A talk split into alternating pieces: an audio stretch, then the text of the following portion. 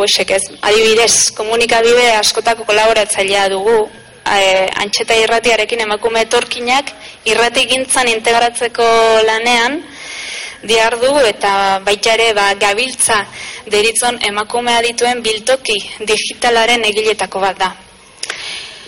E, ezkidetza arloan ba, emagin elkarteko eskolako formatzailea izan da adibidez eta mm, gaurkurako interes gehiena e, e, piztu dezakena e, irugarren lan arloa beren aztergaia du feminismoa espetxea eta harremanak.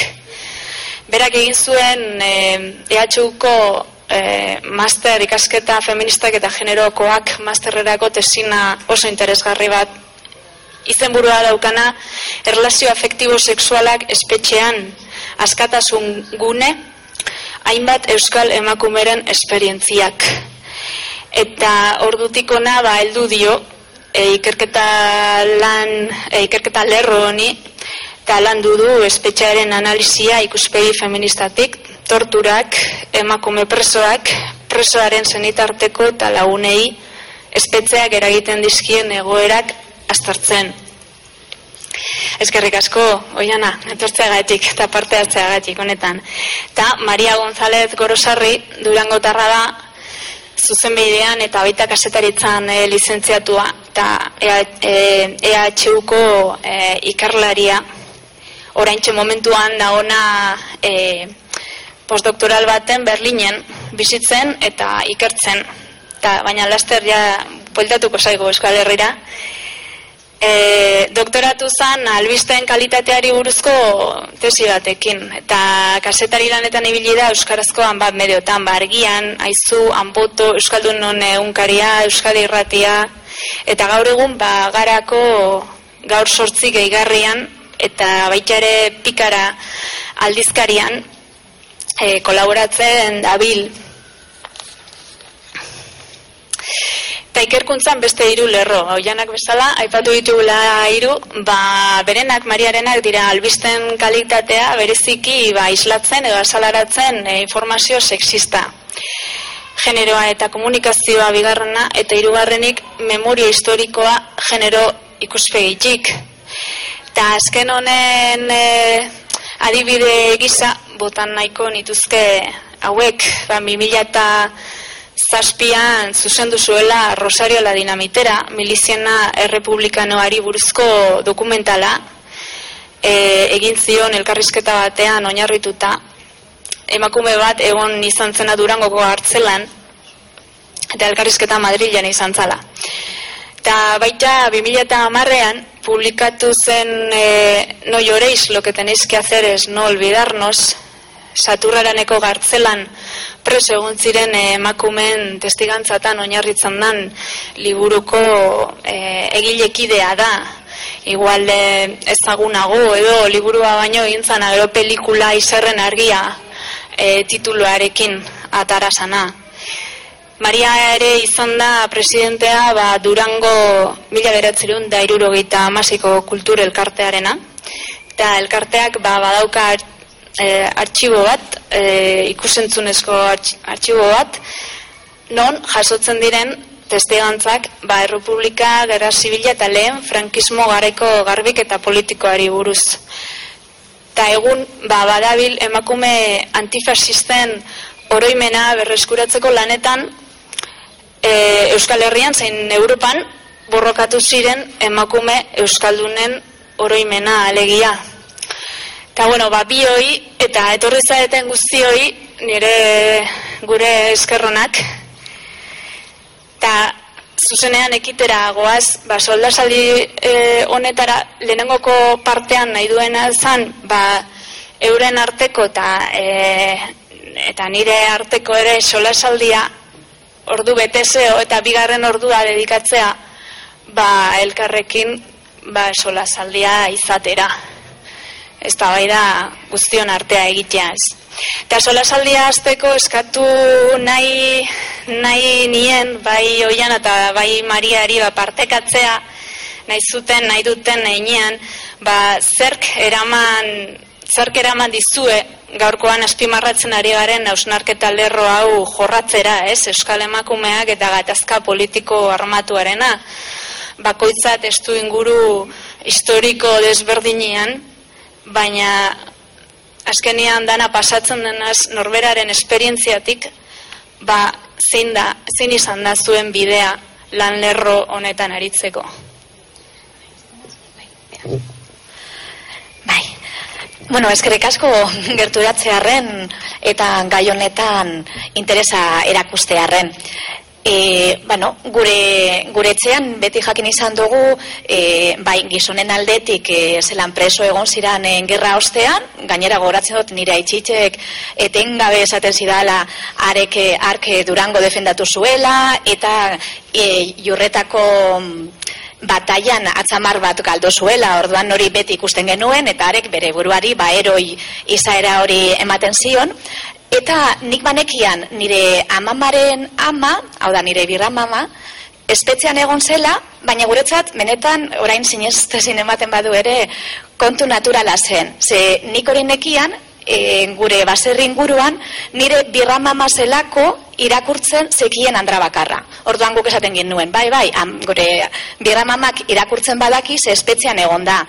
Eta orduan lotura ez genuen egiten eta ganera esatea espetzean egon zela gauza naturala zen, momentu batean uste izaten genuen dena izen zela holan, eta hori gure aurtzaroa izan zen. Gero, 2000 da bian, e, Bilboko jai batzuetan, e, ni lagun batekin kalean nindoala, durangoko emakume bat gerturatu zitzaigun, eta niri esidan e, berbarik egin. Mutilari hitz egin zion, eta esan zion, zer egiten dozu, neska honekin, ez dakizu bere amama kartzelan egon den gorri bat etedan, bi mila da bian. eta esaten nuen, bai, nik jakin dut nire birra mama, ekanera nik zuzendu nion, esan nion, amama ez birra mama, zi, kontu naturala zen. Eta orduan etzera bueltatu nintzanean, konturatu nintzan, e, zelan gizon guztiak espetzean egon arren, e, oraindik, ba, ez da gizan bat urte kalkulatzen, baina irurogeta urte gerora, oso begarria zela e, pertsona txarra izateko bidean emakumea izan izanak hartzelan egon zena, ezta emakumeen e, parte hartze politikoa. Ze gero deskubritu dudana izan da nire birramamak egin zuena izan zela. Bueno, lehenengo eta behin e, lantegian txandaka lan egiten zuen, boste seme alaba zituen, baina txandaka lan egiten zuen fabrika batean.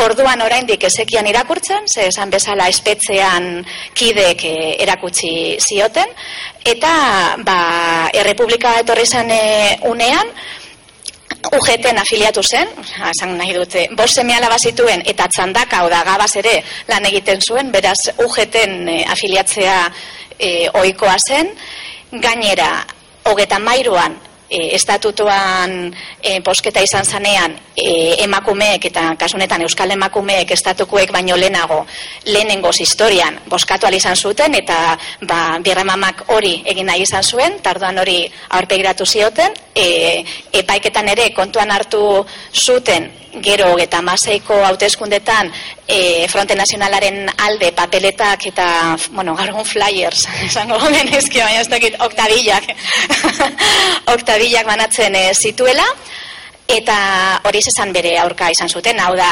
e, sasoi hartan hori kertzen egon nintzanean, nik hainbatetan e, amez gaiztoak izaten nituen, zezaten nuen, estatu kolperik balego, nik nire birramamak baino parte hartze politiko argiagoa, agerikoagoa, izan dut, beraz e, espetzea baino gehiago e, ekarreko zedake horrek. Bueno, eh, atxaldean guztiei, mi esker gonbidapenagatik, egia esan placer bada hemen egotea. Eh, bueno, agian nire bizitzan itoak izan diren gauza batzuetan, bai irantzu, bai mariak beraiek jakin gabe eragina izan dutelako, ez?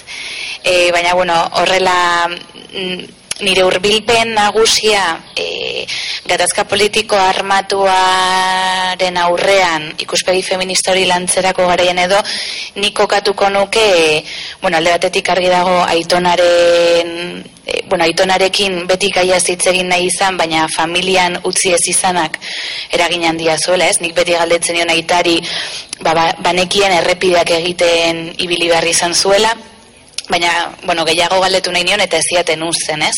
Eta bera hil zen, e, nik galderarik e, egin izan gabe, orduan bada zerbait beti hor mugitora zididan zerbait, baina bueno, aktualagoa edo nik uste dut Euskal Herriak gatazkan hitzak bizi izan dituela, bata frankismoa zela dudari gabe, eta bestea momentu hauetan e, bizi izan duguna, bizitzen ari garena, ez?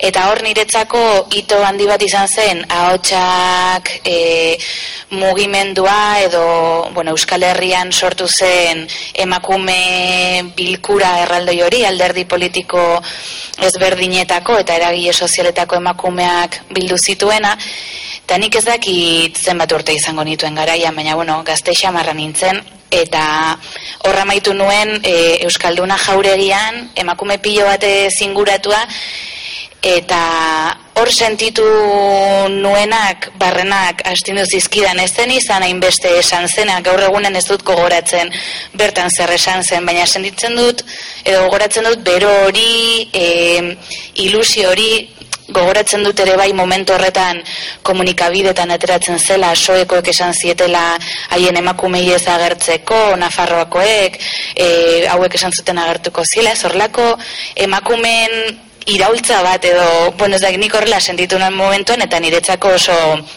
garrantzitsua izan zen, justu ikuspegi feminista da emakume ikuspegi hori txertatzeko ba, egora honetan guztian, ez? Eta gerora beste bai, ito bat izan da, e, bueno, izan zen, e, 2000 bederatzi garren urtean nire bikotekidea atxilotu zutela, e, gure etxean e, atxilotu zuten sedi gazte erakundearen kontrako makrooperazio batean, hogeita malau gazte atxilotu zituzten berarekin batera gau horretan, eta bueno, horrek markatu zuen, ba, espetxean, maitasun harremanak nola garatzen diren aztertzeak, e, edo hori, hori horrek ekarri zuen, e, gerora, bueno, bai esan behar da ez, ba, ba nire bikotek idea emeretzi hilabete zegoen zela espetxean, e, bertatik atera zen, bi urte zegoen ginen epaiketaren zain, eta gero e, epaiketa ondoren absolbituak izan ziren, bera eta beste hogeita emeretzi gazteak. Orduan, bueno, horrek guztiak asko astindu du nire bizitza, eta eta horrek guztiak eragin du ba, bai torturen inguruko lanketa egiteak e, e, espetxetan ematen diren egoerak lantzeak eta hau berriro gertatu ez dadin e, lan egiteko gogoak ez? Eta bueno, ba, nire kasuan agian gehiago da testigantza bidez analisi feminista bidez edo baina bueno, hortxeko katuko nituzke momentu txoiek edo. Orain e, oiana aipatzen duzula txertatzea ikuspegi feminista hori ere azteko eta e, horretan ere gu antolatzaile modu fokoa ipini dugunez, ba, galdetzia zeuen e, arabera ze gehitzen dio, ze ekarpen gehigarri eskintzen dio e, gai honi ikustea be, edo begiratzea ikuspegi feminista horretatik edo behintzat e, genero azterketatik edo edo azken finean ere zentratzea emakumen esperientzian. Ez? Ze ekarpen gehigarri uste duzue ekartzen digula gauzak begi hauetatik ikustea. Bai, lehenengo eta bin emakumeak subjetu txatartzea, ez da? Ze, e, historia ofizialean ez gara agertzen, ez e, agente politiko lez, ez e, agente sozio-emozional moduan ere ez. Beraz, zelan ez garen agertzen, ematen du emakumeen historia kontatu ezean, emakumerik ez dagoela. Ze historia ofizialean ez gaituzte kontuan hartzen. Eta ez da bakarrik historia ofizialak e, kontuan hartzen ez e, gaituela. E, nik nire kasuan, e, hogeta maseiko borrokalariek esan behar dut e, ez gintuztela kide moduan ikusten. E, batez ere testigantzak jasotzen ditugunean, e, guk aldetzen dugu eta harien oroimena bakarrik da euren kide maskulinoena, euren kide femeninoen izenik ez dute gogoratzen eta ez dira existitzen ze azken batean oroimenik ez duen pertsona bat dagoeneko existitzeari, bueno, ba itzi, dio edo guk itzi diogu bere existentziari. alde horretatik eh, adibidez eh, Berlinen nagoela eta Berlingo kasetaritz eh, konzentrazio zelaietan aztertzen egon nazen eh, tartean adibidez Madhauseneko eh, dokumentalak eta badaukien atarata Madhauseneko lagunek eh, elkartekoek, ezta? Eta horre esaten dute bikidek edo hiruk esaten dute zelan eien oinarrizko egitekoa handik atara zirenean izan zirela egia kontatzea munduak jakin desan hemen konzentrazio zelaietan zer egon den, ezta? Ba, esan behar dizuet, e, Mathausenen eta, bueno, e, konzentrazio zelai, Alemaniako konzentrazio zelaietan batez ere, Auschwitzen ere bai, hori Polonian eta, e, naziek e, topatu zutela e, kide antifascistak e, oraindik menderatzeko eta humilatzeko beste bide bat, ezta? Eta zan, haien arraza bereko emakumeak eskaintzea, claro, bortzatzeko eta naziei e, bi marko ordaintzea, ezta? Orduan, claro, arraza berekoak azken batean zurekideak dira, ze e, Ravensbrück e, konzentrazio zelaitik ekartzen zituzten. Hau da, egunero altzatzen zirenean, e, ba, komandoetan, aie, komando esaten zieten, lantaldeetan e, bere izten zituzten. Ba, zu e, arriatareatzera, zu ez dakizer garbitzera, eta ba, eguan, azkenean talde bat, emakumena, eramaten e, zutela, ba, konzentrazio zelaiz, konzentrazio zelaiz, ba, gizonek, hau da, antifastistek, eskatutako eta ordaindutako eskariaren arabera. Eta Mathausenen badago sentitzen dut e, ziurrenik zapaterok emango zion ere e, Mathausenen egondako gizon guztiei eman zien moduan medaia bat e, Mathausenen egon izana aitortzeko, hango kide batek, Espainiako Errepublikako kide batek eskatu zuen kide antifascista bat borrokatzeko. Eurek prostituzio e, zerbitzua esaten e, zioten, baina adibidez, e, Mathauseneko lagun batek ere, ez du egi hori aipatu, ezta? Ez dan, esaten dutenean, haiek e, egia kontatuko dutela ba jakiteko zer gertatu den eta berriro gerta ez daiten konturatzen gara. Ez gaituztela aipatzen, ez gaituztela kide moduan ikusten eta gure izaera ez dutela politiko txatartzen.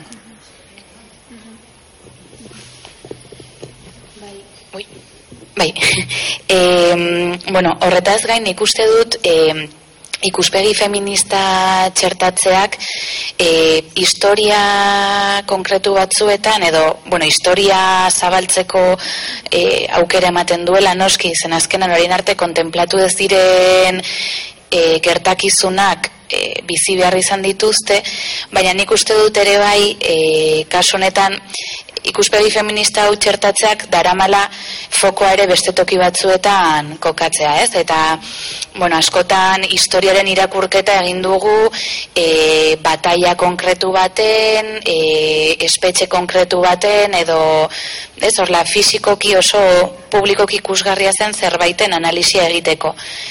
Eta batzuetan, e, genero ikuspegi hori txertatzeak daramazu, daramazure begirada etxera, etxetan ere zegertatu zen e, begiratzera.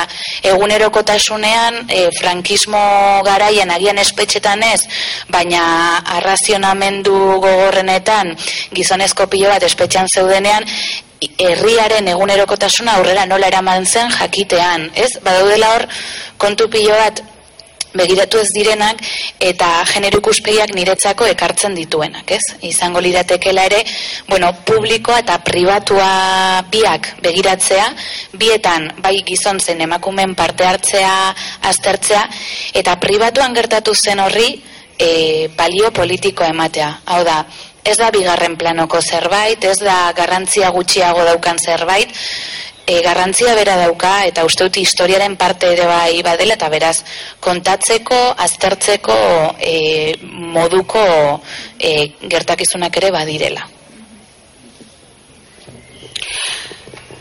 Beraz, fokoa jarrita hor eta pentsatuz Euskal Emakumeen e, partaidetza soziopolitikoan, gure historia hurbilean, e, zer e, azpimarratuko zenukete e, batez ere.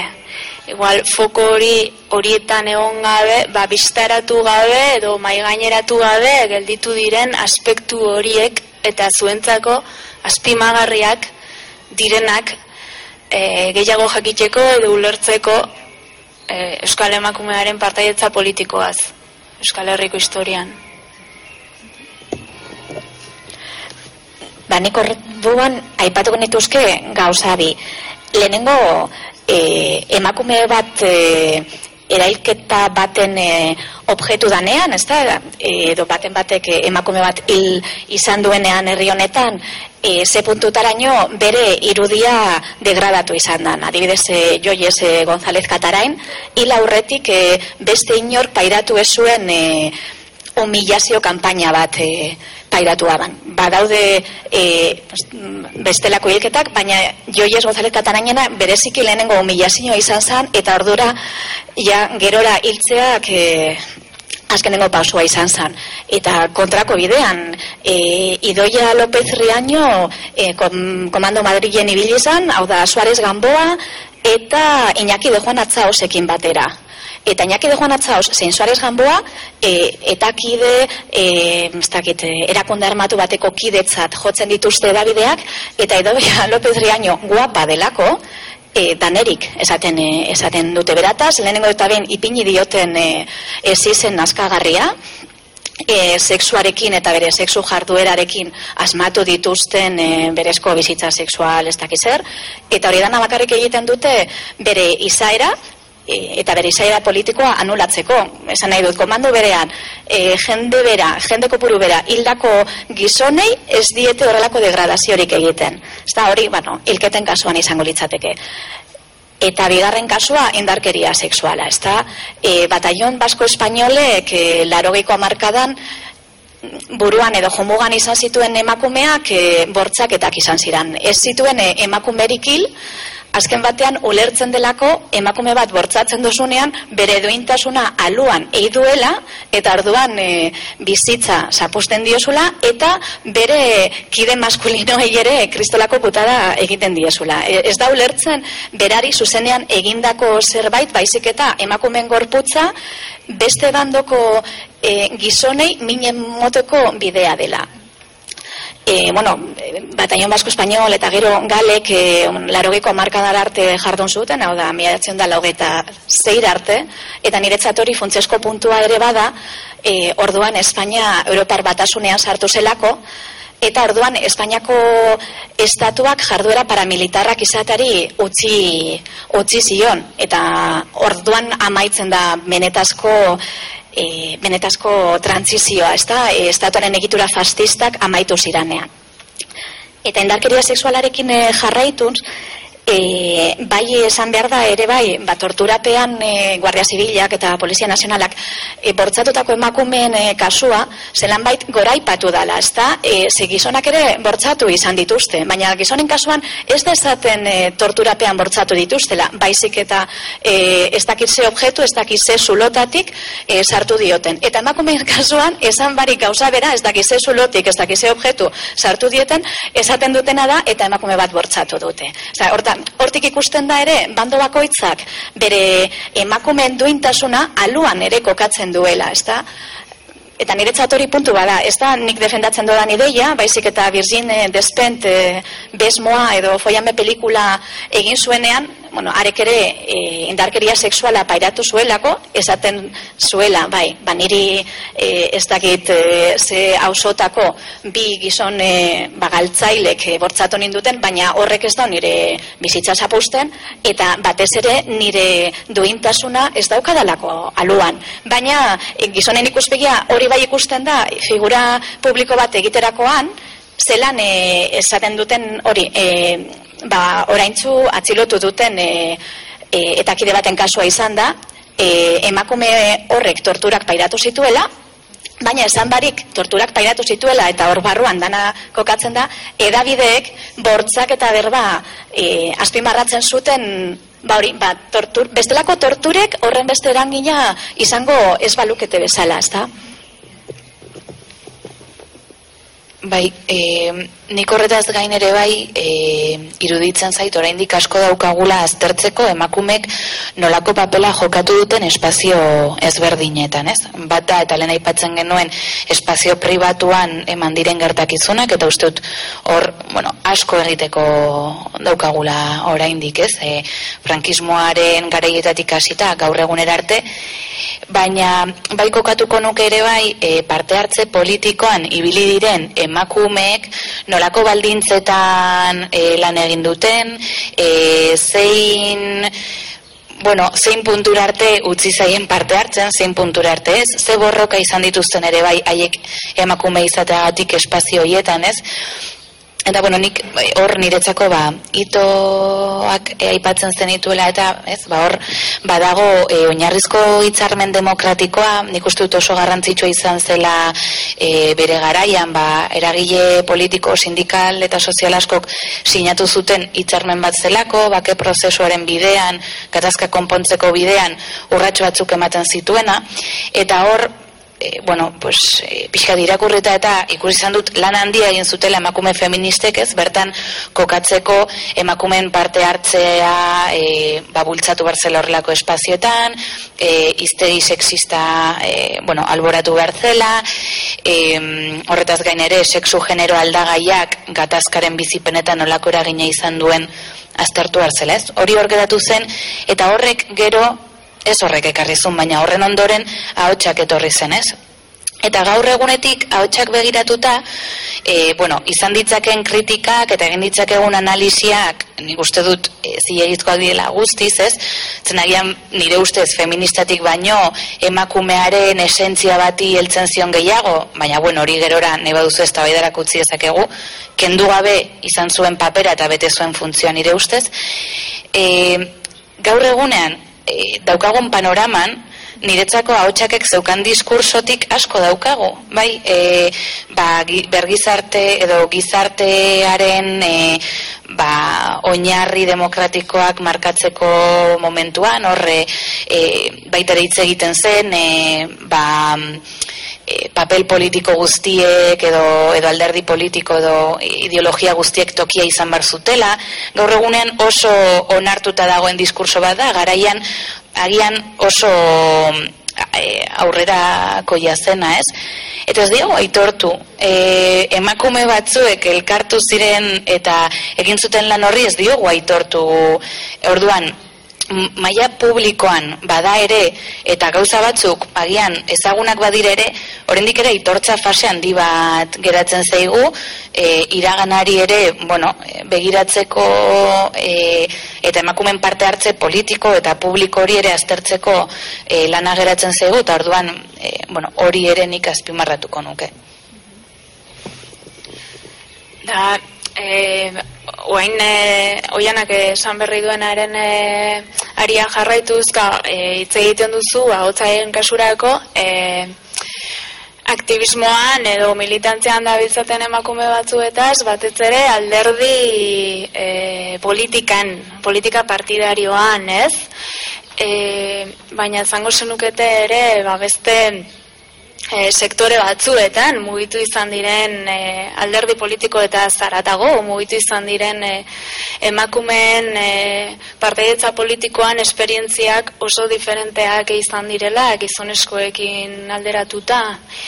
Eta zentzu honetan ere pentsatuz ba, e, beste herrialde batzuetan e, ba, borroka armatua egon izan dana eta gero e, horren etena e, bizi izan dana, mm, ba, bueno, ba, soma daiteke batzutan e, iraganeko e, begirada e, kritikoago egiteko gaitasun gehiago erakusten ari direla emakumeak gizoneskoek baino, eta igual e, honek ze esan nahi dauzka, izan daiteke, Gizonezkoen aktivismoaren imaginarioan irudipen horretan ba, gauzak gitxiago dauzkatela errebisatzeko.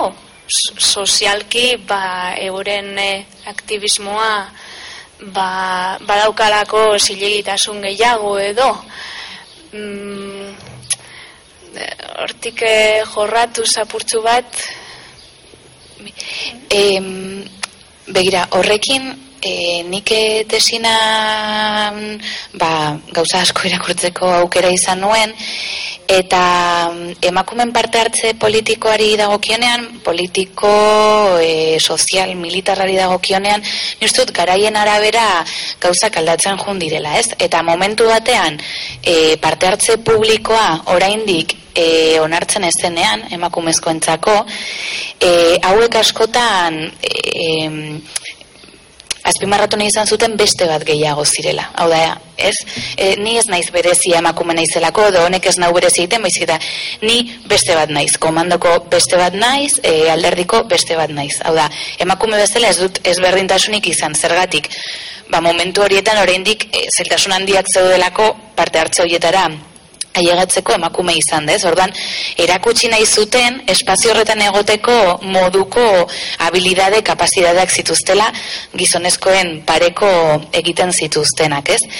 Eta hor, e, niretzako badago ikerketa oso interesgarri bat, begonia aretxagak egin zuena, protesta zikinaren inguruan, irako presoek haien ba, izaera politikoa aldarrikatzeko e, bueno, greba bat, protesta bat abiatu zuten e, espetxean, lonkexeko espetxean, eta bertan egin zuten izan zen, haien txisa eta haien kaka paretetan, e, paretetan e, jarri ez, e, ez eukatelako botatzeko aukerarik, eta hor e, barraiatzen ibilizien. Eta noski emakumeen kasuan, hilerokoaren odola hasi ziren ere paretetan barraiatzen.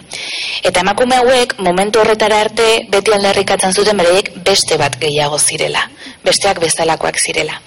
Eta ekintza hau egiten hasi zirenean, e, bai komunikabidetatik zabaltzen hasi zen usaina eta egonezina emakumezkoen kasuan are okerragoa zela, ezin zela aguantatu, e, nik hilerokoa eta kakaren artean diot nik ez, ba, bueno, e, ez zela hainbesterako izango ez, kasi agian, hobeto, tapatzeko beste zarezago, baina, bueno, eta ez, e, bueno, ez zinezkoa zen, hor, zen zikina, zen azkagarria usaina, un edor, ez, egon, eta, bale, hori, ba, zen azterketa bat.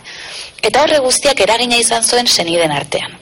Eta senideek hasi zien emakumei greba edo protestau bertan bera eskatzeko edo gelditzeko eskatzen, ez?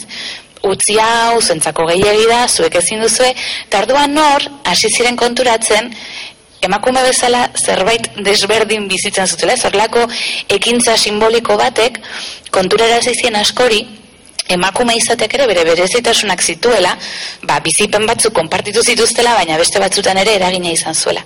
Eta nire kustut horrek ere eragina izan duela Euskal Herrian. Eta e, beste adibide txiki batekin amaituko nuke zatitxo hau, e, 2000 eta... Mm, ez nahi zuzan dugu goratzen amalau edo inguruan emakumea eta kartzela mai inguru bat antolatu genuen bilgunetik e, herrira mugimenduarekin batera ba hori, eta emakume batzuk niretzako nahiko lehen aldiz hasi zien haien bizipena kontatzen espetxean emakume bezala nola bizitu izan zituzten. Eta eta jendea deitu genuen, emakumeak deitu genituen, eta jaso genituen erantzun batzuk, ez emakume eta espetxea, ez, ni espetxea besteak bezala bizitu izan dut, ez? Eta bueno, bazkenan ez du zinor derrigortuko parte hartzera. Eta horiek pixkanaka pixkanaka zabaltzen joan ziren, e, jendea oitzen joan zen horretara, diskurso berri horretara oitzen joan ginen, eta horretan gara horretan, ez ezko eman ziguten emakume batzuk parte hartzen ari dira gaur egunan horrelako itzali den, desaden jo egia da. Ez, konturatu naiz nik ere banituela nire berezitasunak edo kartzela bizitzeko modu batzuk, ez? Eta nik uste ere garapen bat dela, e, emakumeok bizitu izan ditugun egoerak ikusteraztea garapen bat dela, eta bai bizi dugula momentu honetan Euskal Herrian momentu bat non nahiko ondo hartu daiteken ba gaur bezalako foro bat sortzea. Egiteko badagoela bai baina baina bueno lan desente egin da eragile ezberdinetatik eta emakumeek beraiek ere horlako espazioak zabaldu alizateko ez Bai, nire digarri iruditzen zait e, emakumen e, parte hartze politikoa, e, bueno, emakume askoren parte hartze politikoa espazio emozionaletik abiatzen dala, ez da, lehen e, oiana komentatu duzelan e, espazio publikoa eta pribatua bananduta dagoen, eta ematen du parte hartze politikoa bakarrik izan daitekela edo alderdi politikoen bitartez, edo sindikatuen bitartez. Eta esperientziak dioskuna da emakume askok espazio emozionaletik abiatu dutela euren parte hartze politikoa. Baina ez da kontsideratzen, e, bueno, doizaera politikorik ez diogo aintzatesten, e, ez dutelako alderdi e, egiturarik. Baina emakumen arteko e, elkartasun zareak badira. Arduan ez da emakume bakar batek anonimotasunean egiten duen zerbait, baizik eta taldean e, eta talde interesa biltzen e, dauen zare batean egiten dutena. Aldorotatik e, adibidez e, niko garatzen dut Alemaniako SS-eri e, aurre egin e, dion gizatalde bakarra emakume batzuek na, izan zela. Aldoretatik dago pelikula bat Rosen Estrase, izango litzatele arrozen e, kalea. Oso pelikula ederra da, YouTubeen dago, eta hor kontatzen da zelan e, Berlinen gelditzen zidan azkenengo judutarrak eraman behar zituztela e, konzentrazio zelai batera gelditzen ziren azkenengo judutarrak gizonezkoak ziren eta emakume ariarrekin eskonduta zeuden.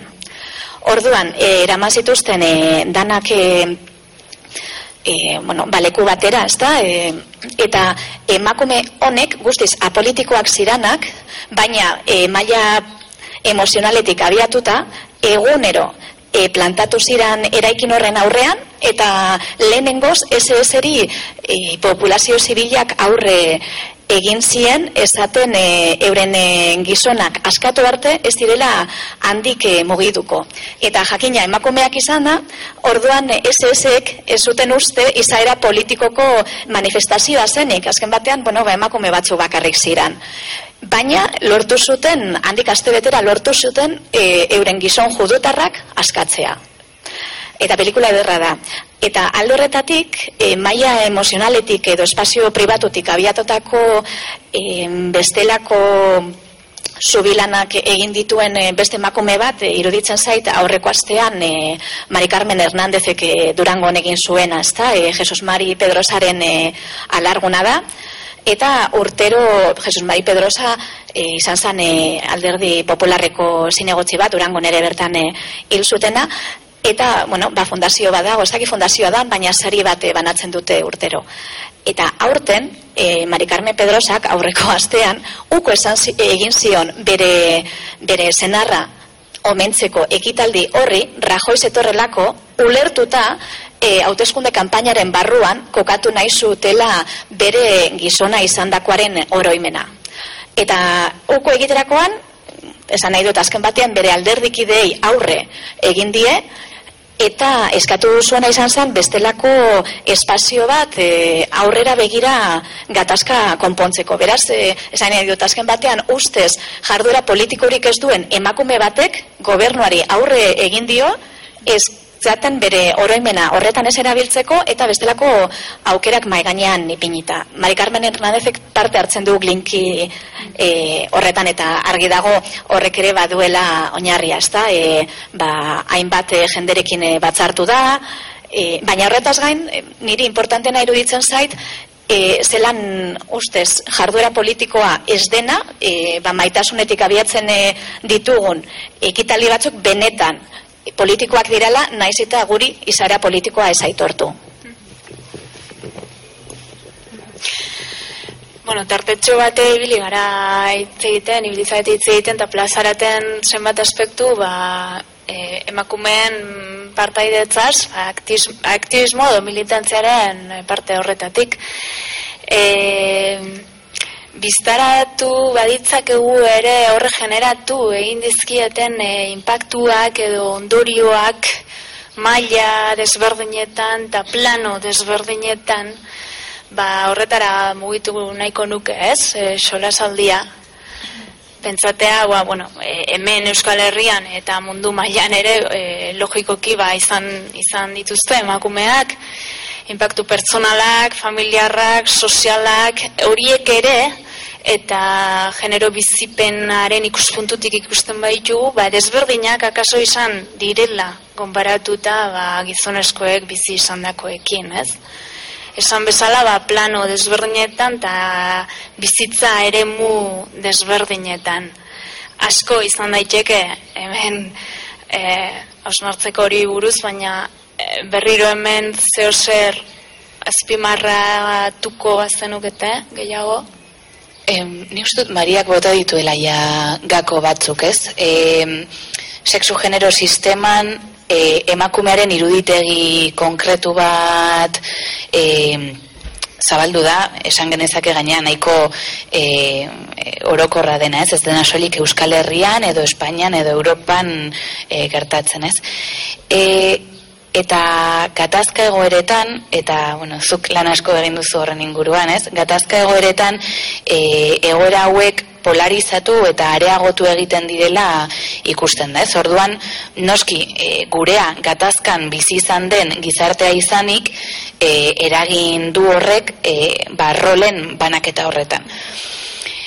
Eta rolen banaketa horretan, roletik kanpo atera den guztia, zigortua izan da eta justo e, Mariak aipatzen zitun adibideak iruditzen zaitez, ba bai e, armak hartu dituen pertsonari emakumeari modu oso berezian e, zigortuko zaio, bere sexualitatera joaz, bere izaera basuena, emakumen izaera basuena sexuari eta terrenalari lotutako hori izanik, ez, hortik joko da asko.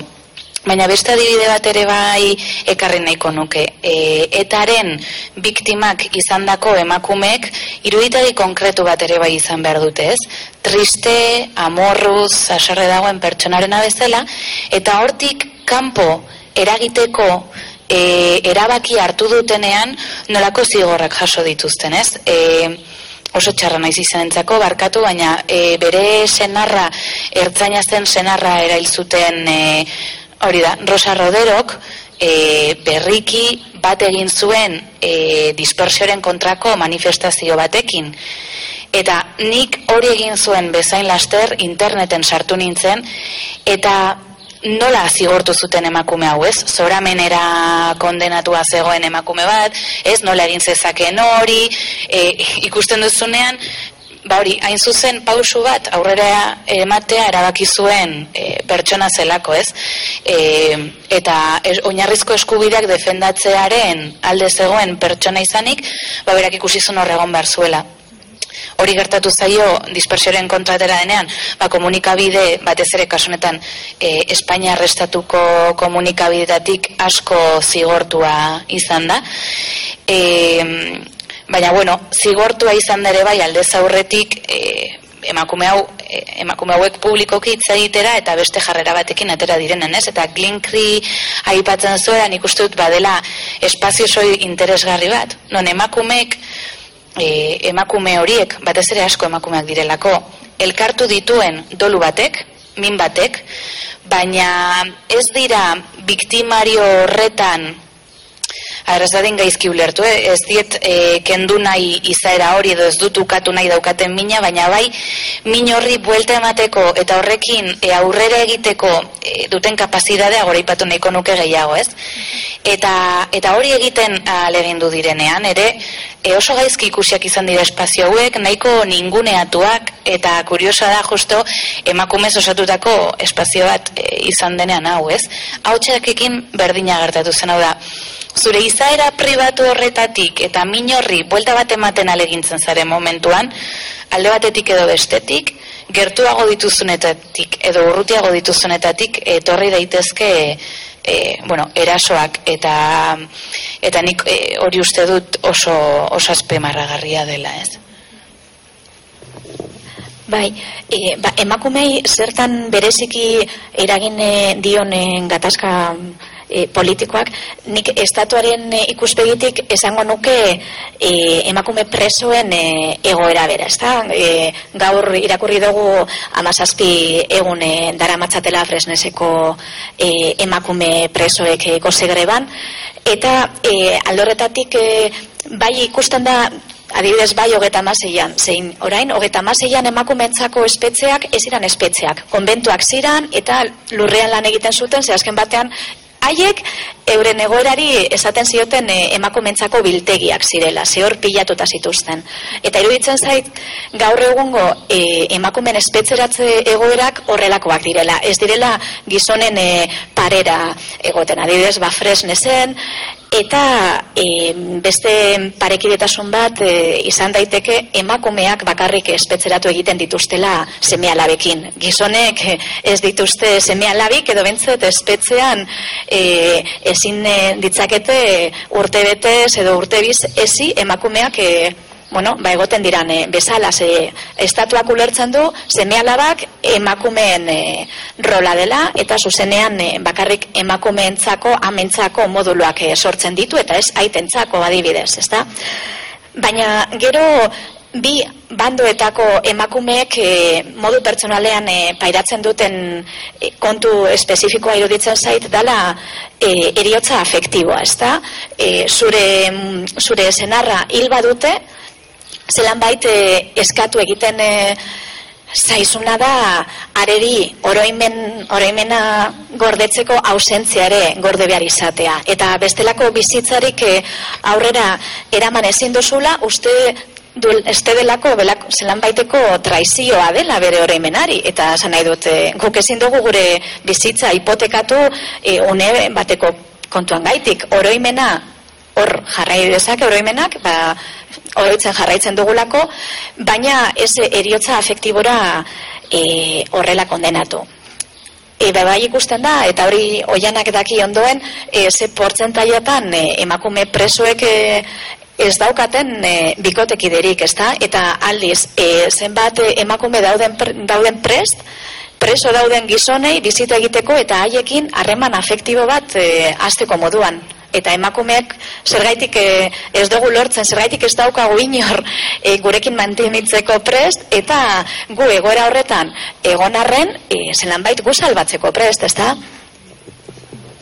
Bai, agian horrekin, bai, aipatu nahiko nuke, e, bueno, badago ikerketa katalan bat, esaten duena, e, espetxetako itxarongelak emakumez beteta daudela eta nik uste dut dela adibiderik garbiena ba, Mariak aipatzen zuena ikustarazteko ez.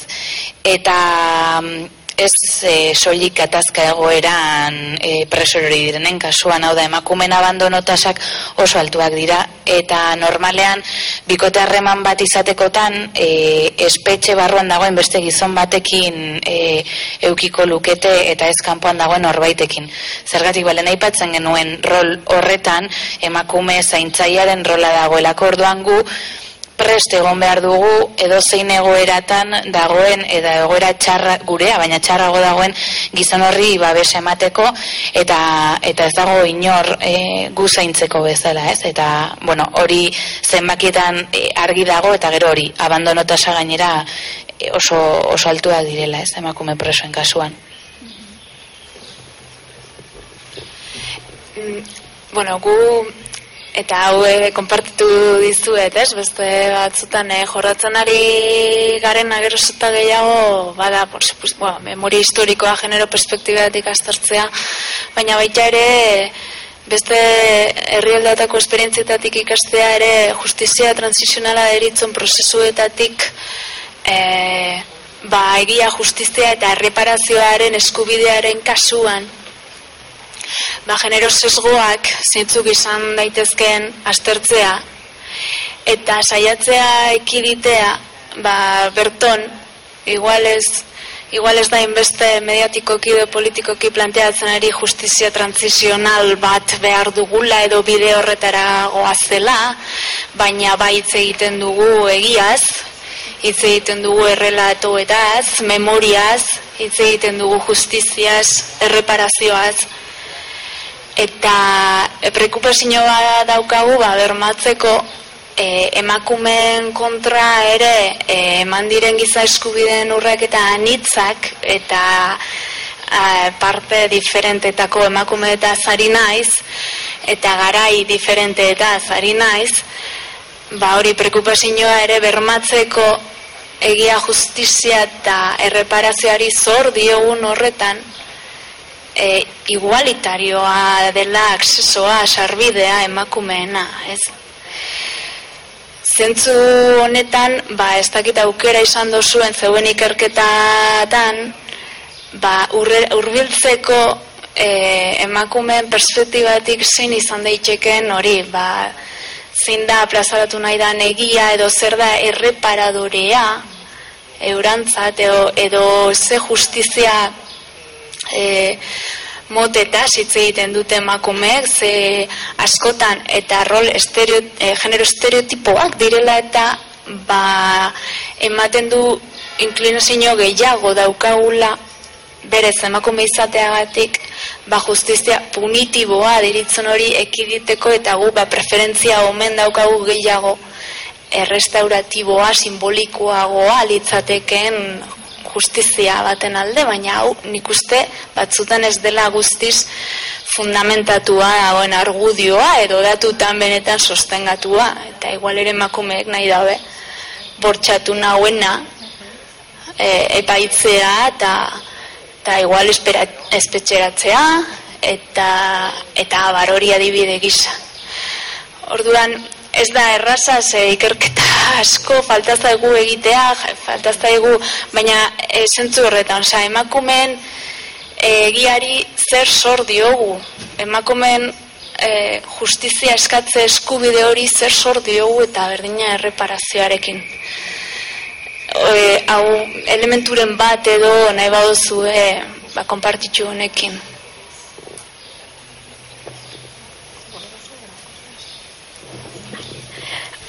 Bai, e, Pako Txebarria e, forenseak e, gerra zibileko biktimei segokiela mm, eta gero etako biktimekin e, alderatuta esaten zuen zelan gerra zibileko biktimek badaukatela rekonozimendu soziala, baina ez instituzionala.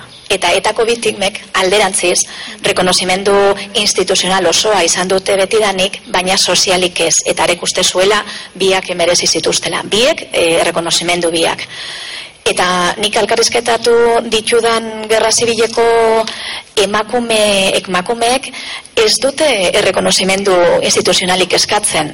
Eskatzen dutena da gizonek duten errekonozimendu sozial bera. Esan nahi dut, haiek ez dute ez dute nahi bestek e, ba ikusi izan ez duten urrengo fase hori, ez da, baselan frankismoa Argentinan e, epai izango, epaitu izango dugun, baina bai sentitzen dute euren kideek abandonatu dituztela eta zelan bait mundu paralelo bat sortu behar izan dutela. Franco hil eta iruroketa mazazpira bitartean, Bartzelonako espetzean preso egon zan, bueno, eta hainbat espetzetan, e, eh, sornotzako espetzean ere preso egon zan, e, Tomasa Cuevas, e, bai, preso komunistak, e, ba, berekide izan dako emakume guztiei, bi urte horietan e, ba, euren testigantzak e, grabatu zizkien, eta horrekin hiru tomoko liburu bat atara zituen irurogeta mazazpian. Bertan kontatzen zuen, ba, zelakoak ziren espetzeak, bakoitzaren e, esperientziak, eta historia, historiadorek irutomo horiek horri izan dituzte hasieratik eta irakurri ere ez dituzte egin. Orduan, iruditzen zait, emakume honek euren esku zegoena egin dute largitaratzeko e, begiratu zelako baldintzetan, ez da, zenbat arriskatu zuten e, haien egoera plazaratzeko, eta haien kidek e, ez dituzten kontuan izaten. horren, horren argia da. E, rekonozimendu sozial alde batetik e, eta ne uste rekonozimendu soziala lotuta dagoela entzuna izatearekin, ez? entzuna izatearekin e, jarrera aktibo batean hau da entzuketa letra larriz esango litzatekena, ez?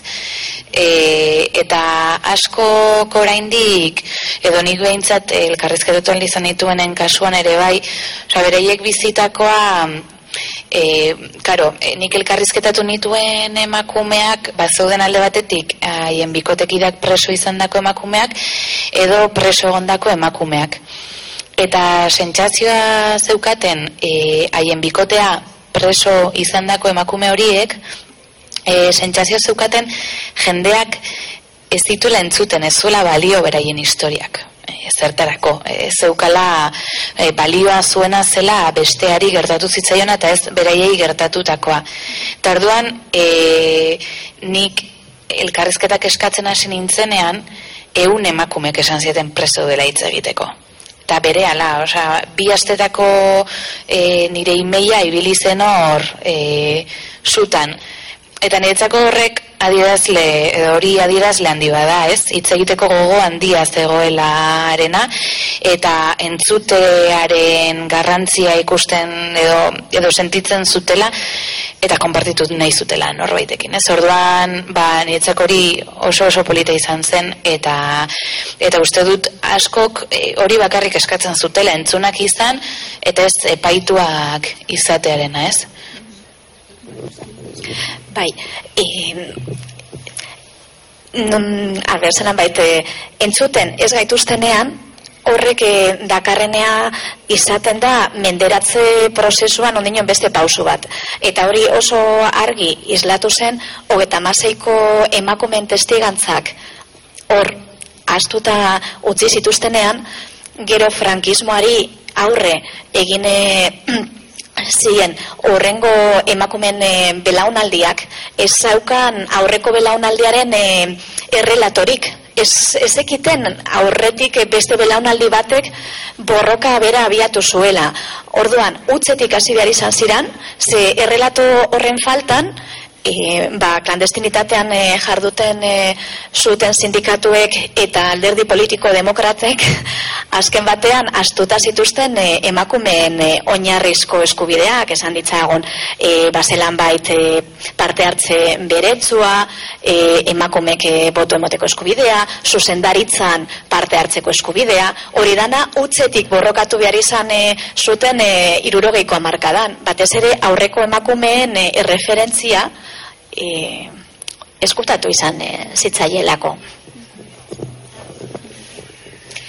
Eta ezkertatzeko emakume belaunaldien arteko eten hori eta entzunak izateko e, oaintxe momentuan e, zabaldu, lehen esaten un moduan zabaldu zaigun abagune politiko berri honetan e, mugitu nahiko nuke ba, ba emakume bezala planteatu ditzaskegunak momentu honetan bakea hitz egiten dala, elkar bizitzaz hitz egiten dala, etorkasunera behira ba, euskal gizarte edo jendarte berri baten eraikuntzaz mintzaten dala, eta alde batetik ekiditzeko iraganean pasatako gauzak emakumeren emakumen esperientziaren perspektibatik hori jasotzeko, baina etorkizunera behiratzeko ere, kolektiboki euskal emakume bezala, ze gako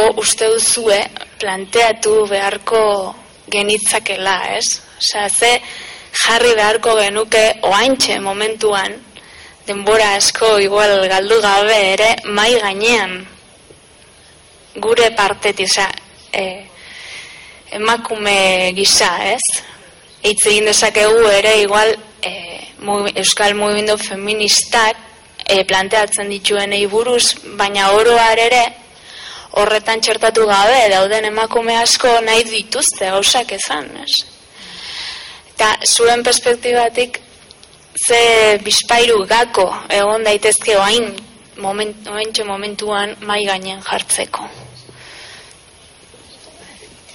Ba, agian azteko, e, bueno, e, niretzako e, urte honetan e, bilgunetik antolatu dugun eskola feminista batzuetatik sortutako igual gakoak edo galderak ekarriko nituzke mai gainera. E, antolatu banituen jardunali batzuk hain zuzen gatazka politiko armaturen irakurketa feminista egiteko eskola feminista hauek, Iruñean eta Bilbon, eta bakoitzean larogei emakume inguru, larogei eta egun emakume inguru elkartu ginen, ez? Izugarrizko gogoekin hitz egiteko, eta izugarrizko gogoekin analizi horretan ikuspegi feminista hori txertatzeko. Eta problematizatu genuen edo zalantzan jarri genuen lehenengo kontua izan zen bakearen terminoa, ez? E, bakea hitz egiten dugunean zerta hitz egiten dugu. Nork definitu du bakea, bakea zer da, zeren ondoren dator, eta eta hor adibidez esaten genuen bakea baldin bada e, gizon batzuen artean, haien artean, e, pues, elkar hiltzeari usten baldin badiote, tez baldin badugu horretaz gain dizer gehiago iratzen, bakerik gabe biziko garen e, pertsona asko egongo gara oraindik ez, emakumeak erailtzen jarraitzen dituzte, bueno, eta ez ditut maila berdinean jarri nahi hilketak ez gauza guztia, baina ustut bakea hitz egiten baldin badugu eta bueno, atzo izan nuen aukera e, El Salvador, Guatemala eta Kolombiako hiru emakumeren hitzaldi bat entzuteko.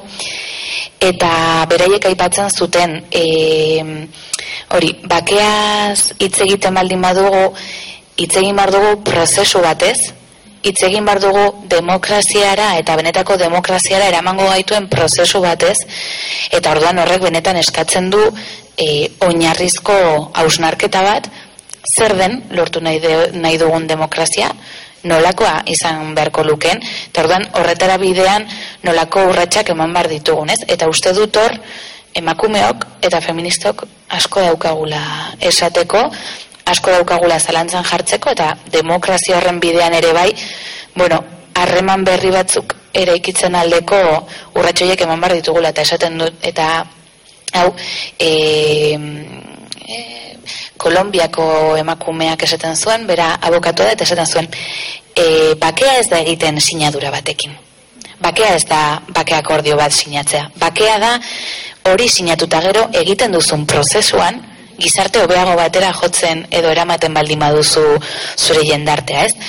Terten zuten tamalez ez dugu esagutzen e, bake prozesurik ez datorrenik gerra baten ondoren, baina erabili dezagun e, sufritutakoa eta eragindako min guztia e, indar eraldatzaile baten bidez prozesu demokratiko e, interesgarri batera eraman gaitzan, ez? Bai, hori, ba, bakeak e, gerretatik e, etortzen dira, eta aurre ikusten ez dan kontu bada, gerran e, hiltzeko eta min emateko e, prozesua izan direla, torretarako programatu gaitu ustela. Gure kasuan ez da gerra bortitza izan, baina e, bai min emotera e, emot, joan dako estrategiak e, ba, finkatu dira. Eta adibidez e, herri honetan zein Argentinian edo Txilen edo El Salvadorren e, torturatzen da bule gorduetan izan ere tortura bera lan badelako. Beraz e, oraindik pentsatu barik e, etorkizunera begira zelan finkatu daiteken bakea iruditzen zait badaukagula oraindik mm, ba borroka horrek edo indarkeria horrek geurean geure orainean duen eragin eh, eragin hori zuzentzeko esan nahi dut. Azken batean, badaude e, gizon asko horretara programatuta egon direnak, eta egon batetik bestera ez dute bestelako prozesurik eh, jarraitu, ba, urteetan egindako lanak orain zilegitasunik ez duela pentsatzera eta frustrazio hori etzeetan ataratzen da.